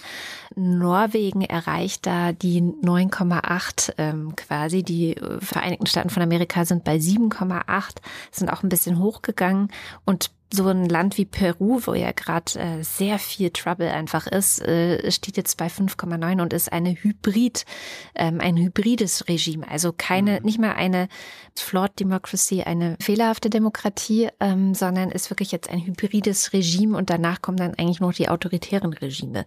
Mhm. Also sowas wie äh, Russland oder China. Und keinen wird's wundern, wer der die meisten Punkte verloren hat im vergangenen Jahr und am meisten Finnland. abgestiegen ist. Was? Finnland. Warum Finnland? Finnland war immer ganz weit vorne und äh, die haben jetzt gerade einen Journalisten verknackt und haben darum Punkte verloren, habe ich irgendwo gelesen. Okay, aber am meisten abgestiegen ist trotzdem Russland. Okay. Ja, so insgesamt, ne, moralisch, menschlich ja, alles. Peru, Peru auch, ähm, wie gesagt, ähm, Finnland ist trotzdem noch eine, eine volle Demokratie. Ja, ja, Also ist jetzt nicht ja, da von einer auch, glaube ich, um Pressefreiheitsranking und nicht um Demokratieindex. Das, ja, das ist gut möglich. Mm, und acht der ähm, zehn besten Länder, also wo noch die größte Demokratie ist, sind in Westeuropa. Also ist jetzt auch nicht so verwunderlich insgesamt. Und ich leite direkt über zu meiner guten Nachricht, denn ähm, also insgesamt kann man sehen, dass der Tiefpunkt war wirklich 2021 und es geht wieder etwas bergauf. Also es gibt da so eine Kurve, da kann man sehen, wo waren immer die jeweiligen globalen Werte. Und ähm, da geht es ein bisschen bergauf. Das heißt, und das kommt auch in einem Artikel von The Atlantic so ein bisschen raus, es könnte sein, dass wir einen Wendepunkt erlebt haben letztes Jahr. Und es wäre ja vielleicht auch tatsächlich logisch, dass wir einen Wendepunkt erlebt haben, weil so ein Land wie zum Beispiel Tschechien, und das ist die gute Nachricht, gelernt hat, okay, mit den Populisten oder den Milliardären, die äh, plötzlich in die Politik kommen und irgendwie denken, sie könnten den Staat so ja, steuern wir ein Unternehmen, ähm, wie der äh, frühere tschechische ähm, Premierminister Babiš das gemeint hat und der ja jetzt auch als Präsidentschaftskandidat angetreten ist in Tschechien.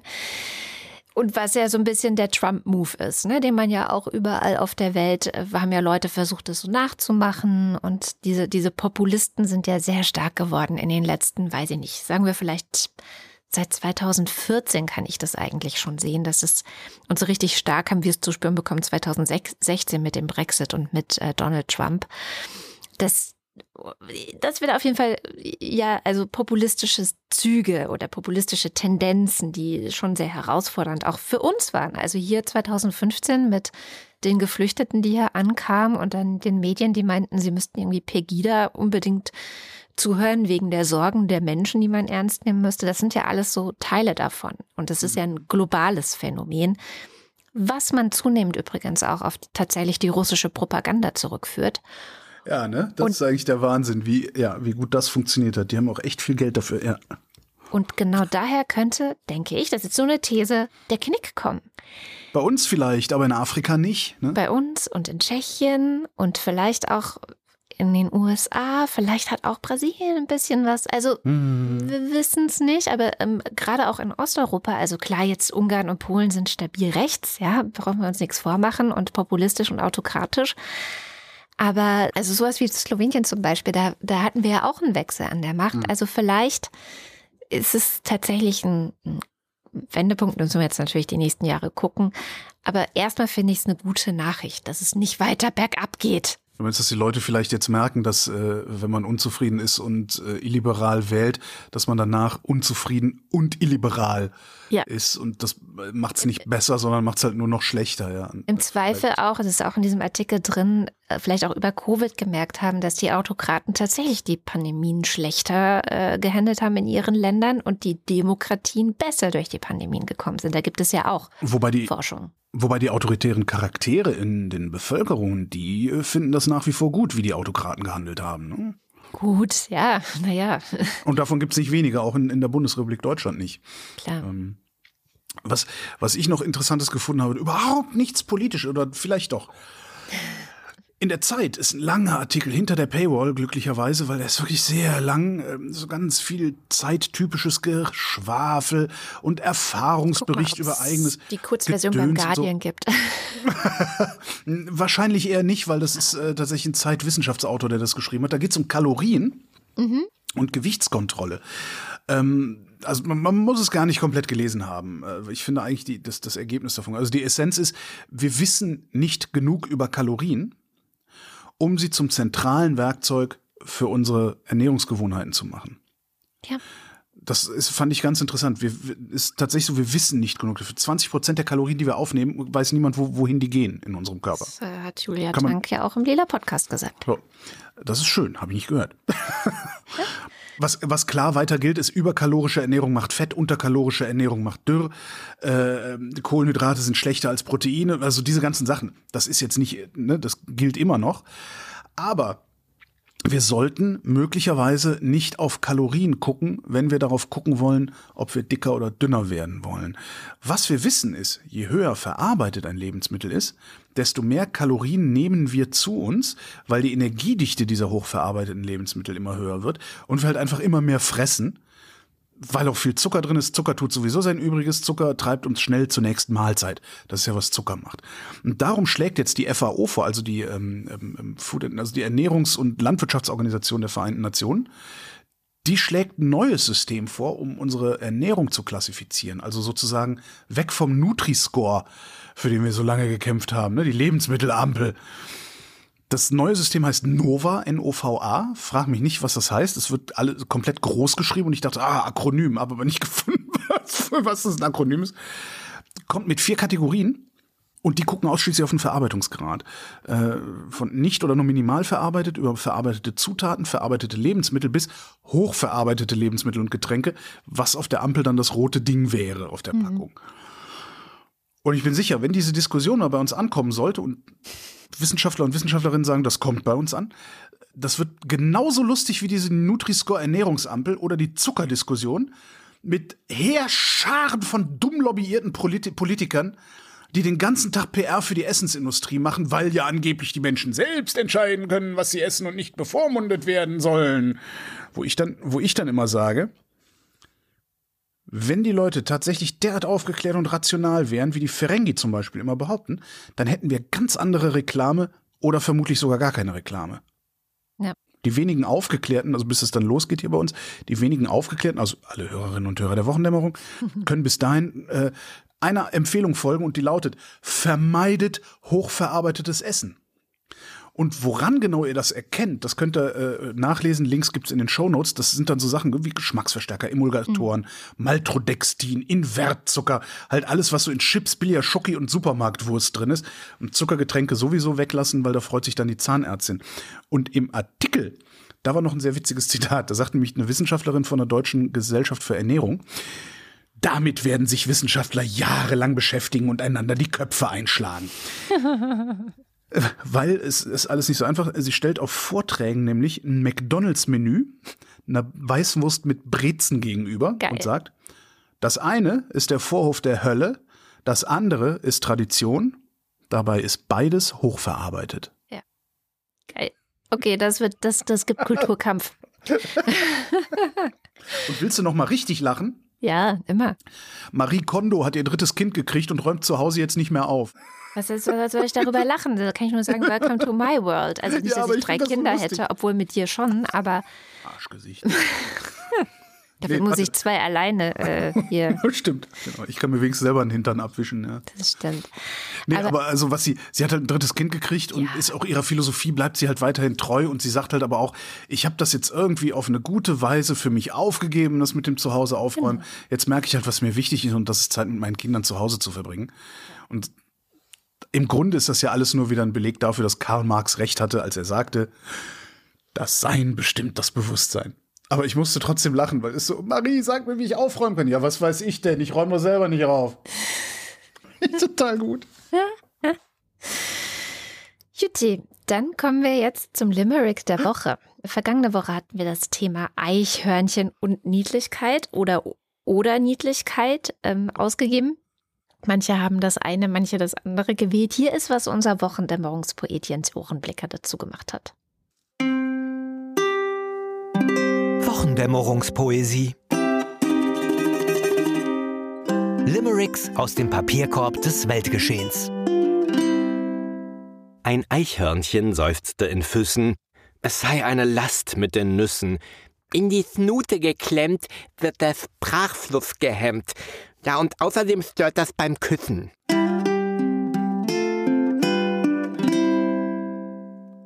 Hm, ich würde sagen, der Niedlichkeitsfaktor von küssenden Eichhörnchen ist. Füßen, Nüssen, super. Füßen. super. So, und du? Äh, Ich weiß nicht, ich habe so, ach, es gibt so, ich habe so drei, die ich schön finde eigentlich. Ich, ich nehme, ich nehme, ich nehme mal wieder an, den Anviti Schmidi. Gut. Die Niedlichkeit ist der Eichhörnchen Pfund, solange sie rot sind, nicht schwarz und nicht bunt. Warum denn nicht bunt, du toxischer Hund? Schieb's nicht aufs Reimen und halt dein Maul.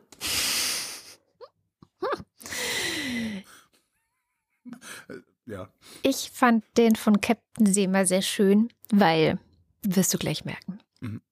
ein IT-affiniges Eichhörn wollt Nüsse im Cloud Storage speichern. Im Baum sprang es stur hoch, dann konnte man nur noch das Platschen des Tieres im Teich hören. Ich fand einfach Eichhörn und Speichhörn. Schön speichern. Damit hat er mich gekriegt. Machen wir denn heute? Äh, aufräumen. Aufräumen. Okay, why not? Dann kommt jetzt der Börsenticker. Montag, US-Anleger meiden das Risiko. Dienstag, Anleger warten auf die Fed. Mittwoch, DAX-Anleger wagen sich etwas vor. Donnerstag, Metakurssprung befeuert die Nasdaq. Freitag, DAX-Anleger machen Kasse. kling kling. Ich tue dem Faktencheck jetzt einen Gefallen. Ähm, Vergiftet oder arbeitslos war kein Buch aus den 1980er Jahren, sondern war ein Film aus den 1980er Jahren. Da braucht ihr schon mal nicht nachgucken. Haben wir das direkt geklärt. Und äh, damit sind wir beim Faktencheck. Heute wieder mit Katharina Alexander. Hallo Katharina. Hallo Katrin. Was hast du denn in den vergangenen drei Stunden noch finden können, was du gerne korrigieren oder ergänzen oder wo du ja auch explizit nachgefragt wurdest, ähm, hier reinbringen würdest? Also, ich starte erstmal mit Holgers Studiensuche zu den SUVs und er hat auf jeden Fall recht, dass es keine oder kaum aktuelle Zahlen zu den Gefahren von SUVs in Deutschland oder auch EU-weit gibt. Ich habe aber, ähm, und das ist ja vielleicht ein bisschen vergleichbarer mit Deutschland als die USA, eine Auswertung einer Unfallstatistik aus Großbritannien aus dem Jahr 2019 gefunden. Die wollte ich kurz mal mitbringen. Und zwar hat diese Analyse nachweisen können, dass FußgängerInnen mit 70 Prozent höherer Wahrscheinlichkeit sterben, wenn sie einen Unfall mit einem Auto mit einem 2,4 Liter Motor haben im Vergleich zu einem Modell mit eben einem kleineren Motor. Leicht gesagt, ähm, größere Autos verursachen tödlichere Unfälle als kleinere Autos. Diese Analyse hat dann auch sehr angeregt, dass man in der Unfallstatistik auch viel genauer noch die Automodelle erfassen sollte. Das ist nämlich auch eins der Probleme, zum Beispiel jetzt in Großbritannien, dass viel zu wenig Daten erhoben werden über die Autos, die in diese Unfälle verwickelt sind. Mhm. Und der Europäische Verkehrssicherheitsrat hat 2020 in einem Report vorgeschlagen, SUVs aus den Städten zu verbannen, eben weil Unfälle für Fußgängerinnen und Radfahrerinnen dadurch viel gefährlicher sind. Dann habe ich den Heute-Journal-Beitrag gefunden mit dieser tollen Aussage dazu, dass sich manche noch an die neue Freiheit gewöhnen müssten, ähm, nicht mehr Maske zu tragen in der Bahn. Falls irgendjemand das Bedürfnis hat, dieses Video anzuschauen, ist es in den Shownotes verlinkt. Sehr gut. Dann kommen wir zu der Frage, ob es nach einer Covid-Erkrankung wahrscheinlicher ist, an Chronic Fatigue zu erkranken als nach anderen viralen Erkrankungen. Und ich muss direkt vorweg sagen, so eine richtig befriedigende Antwort habe ich darauf nicht gefunden. Es ist hm. bei Chronic Fatigue einfach so, dass extrem wenig dazu geforscht wurde bis zum Ausbruch von Corona oder also jetzt in den letzten Jahren ist da, glaube ich, so ein bisschen mehr Interesse auf jeden Fall entstanden, aber ähm, es gibt einfach leider nicht so super viele Studien dazu. Aber ich habe trotzdem mal zwei ähm, Zahlen mitgebracht. Und zwar ist ein Virus, das eben sehr, sehr häufig mit dem Ausbruch von Chronic Fatigue in Verbindung gebracht wird, dieses Epstein-Barr-Virus. Das verursacht zum Beispiel auch das pfeifersche Drüsenfieber, für alle, die mit dem Virusnamen vorher nichts anfangen konnten. Mhm. Und es ist so, dass das Risiko, sechs Monate nach einer Infektion mit diesem Virus noch Chronic Fatigue zu haben, das Risiko liegt bei 10 bis 12 Prozent. Also schon relativ hoch. Und wie mhm. gesagt, vor Corona war das auch so das Hauptvirus, das mit Chronik Fatigue in Verbindung gebracht wurde. Und bei Corona habe ich jetzt leider keine Zahlen zu einem vergleichbaren Zeitraum. Also wie gesagt, beim Epstein-Barr-Virus waren sechs Monate.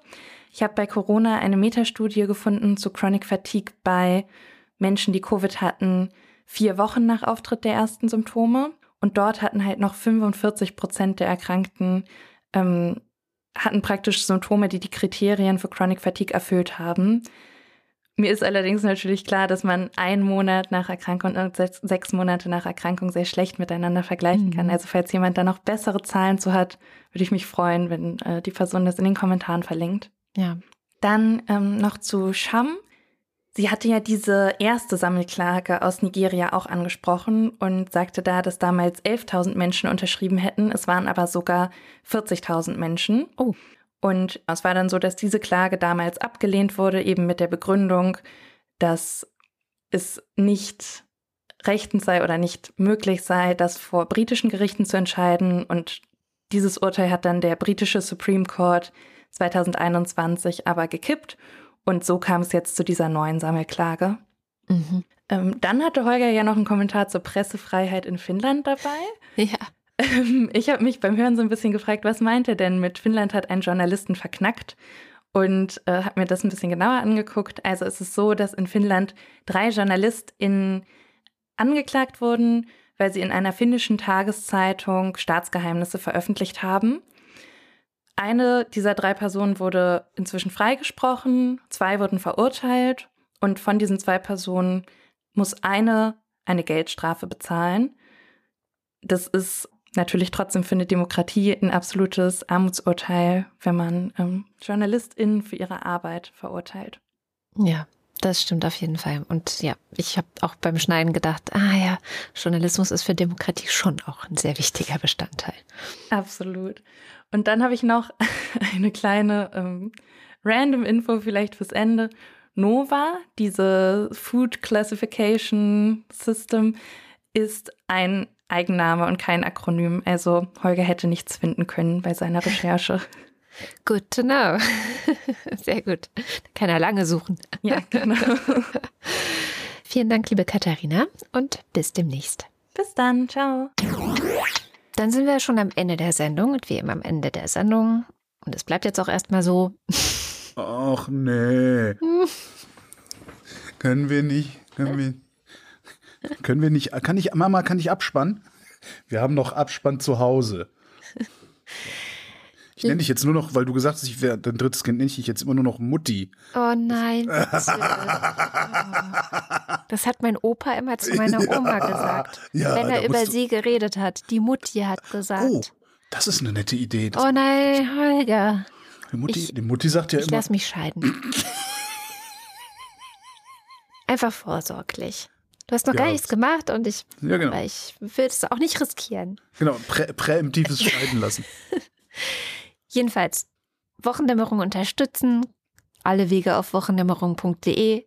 Hier kommt die Ultras und der Fanclub, die das über Steady tun und so viel Geld jeden Monat geben, dass wir jetzt deren Namen vorlesen.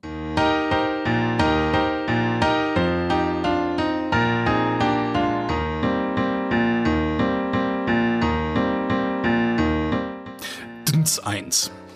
Sebastian bleibt etwas länger hier.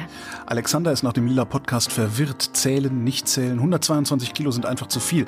Daher ist wohl Zählen und Reduzieren angesagt. Bohnsack zählt bisher entspannt Kalorien und hält sich wacker, obwohl Brötchen echte Kalorienbomben sind, aber so lecker. Habe ich das letzte Woche schon gesagt?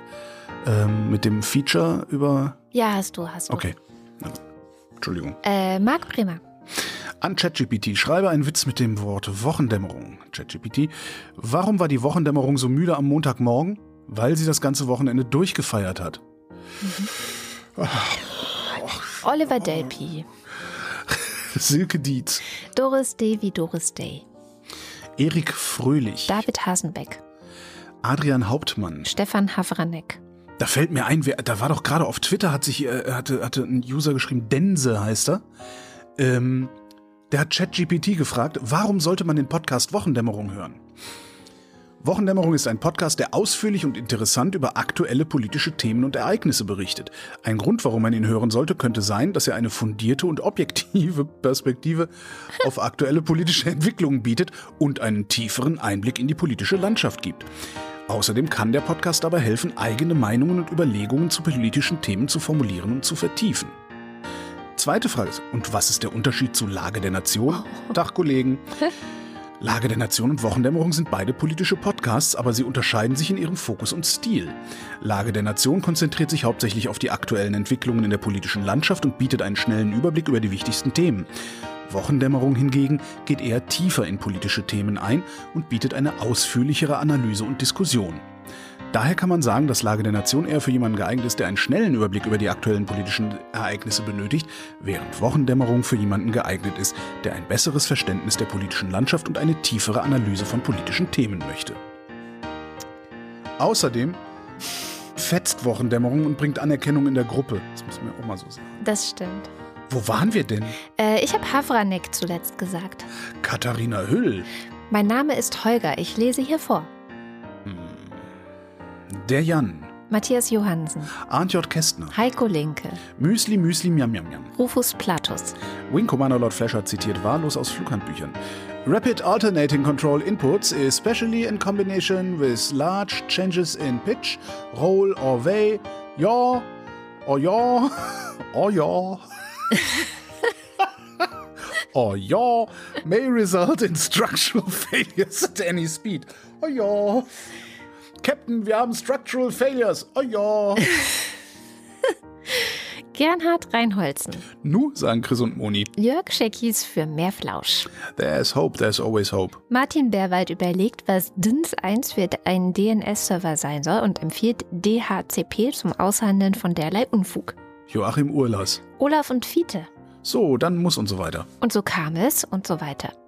Jens Viehweg. Bernd und Froschi W. Möller. Andreas Werner. Justus Wilhelm. Cindy und Timmy Wüst. Guido Baulich. Anita Schroven. Und hier kommt der Fanclub. Juli und Sebastian. Wie viele Aale passen denn in ein Luftkissenboot? An die drei. An die 3000. Men ebte Heu, ebte Men, nie Heu, ebte Beten. Timo Altfelde. Katrin Apel. Simon Axmann. An die Arbeit. Dirk B.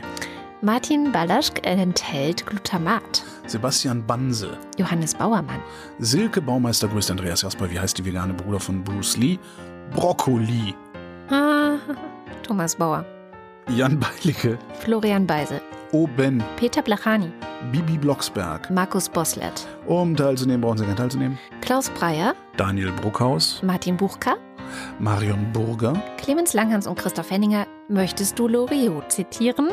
Christoph Henninger und Clemens Langhans. Nein, ich möchte einfach nur hier sitzen. Gian-Andrea Konzett, Katrin Czernotzki. Thomas D., Der Wind, der Wind, das himmlische Kind. Cristiano del Tauscho. Bocco war den Taco und so weiter. Ich finde es nicht nett, dass Holger immer auf der FDP rumtrampelt und so weiter.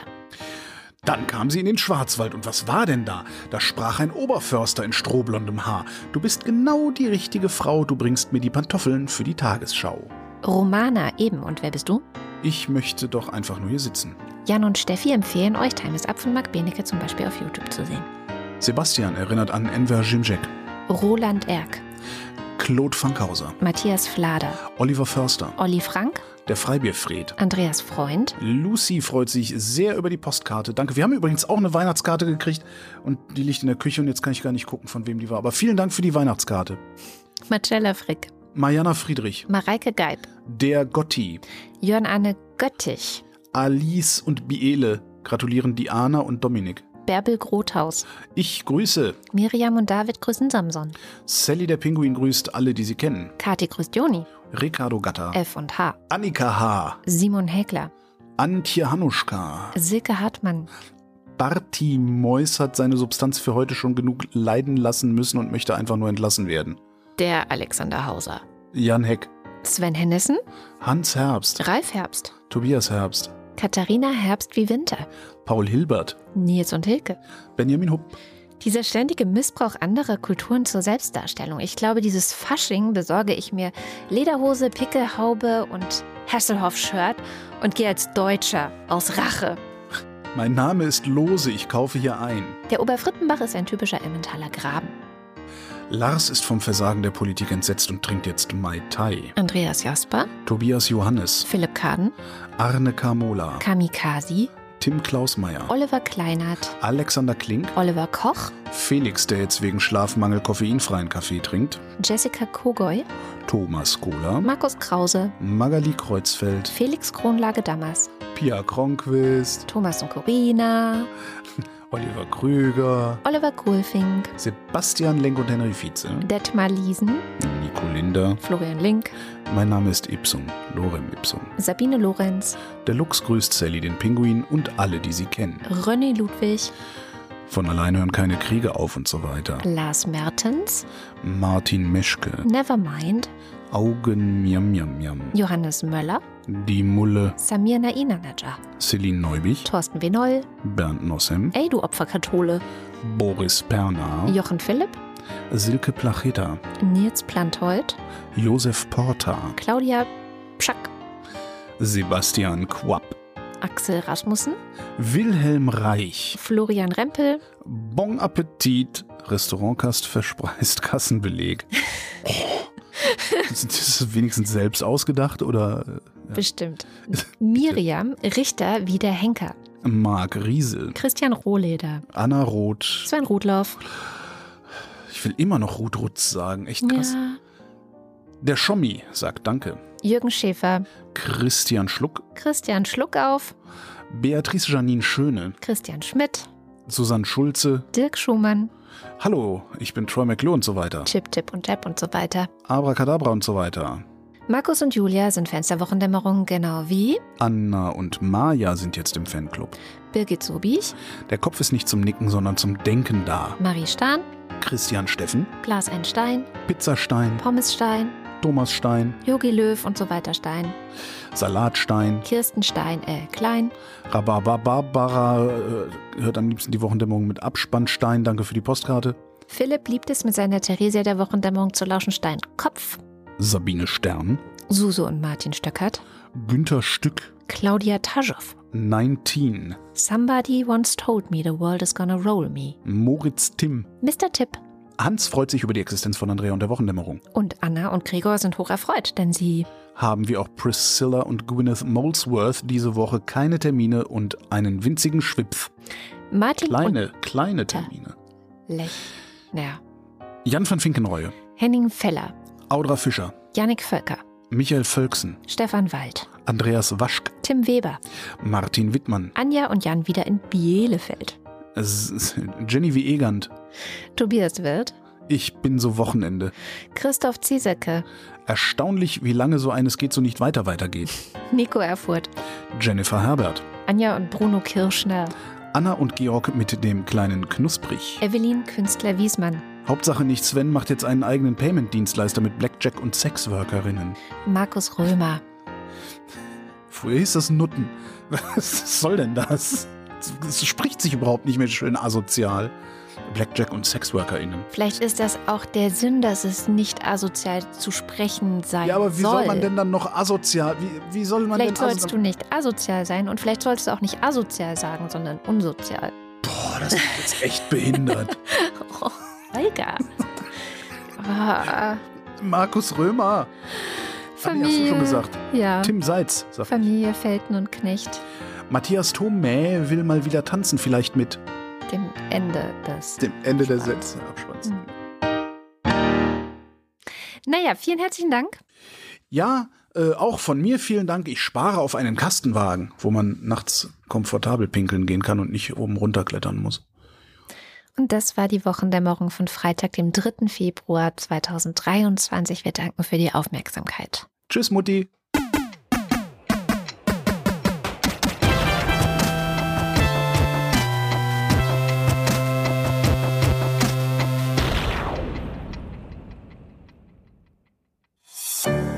Produktion von Haus 1.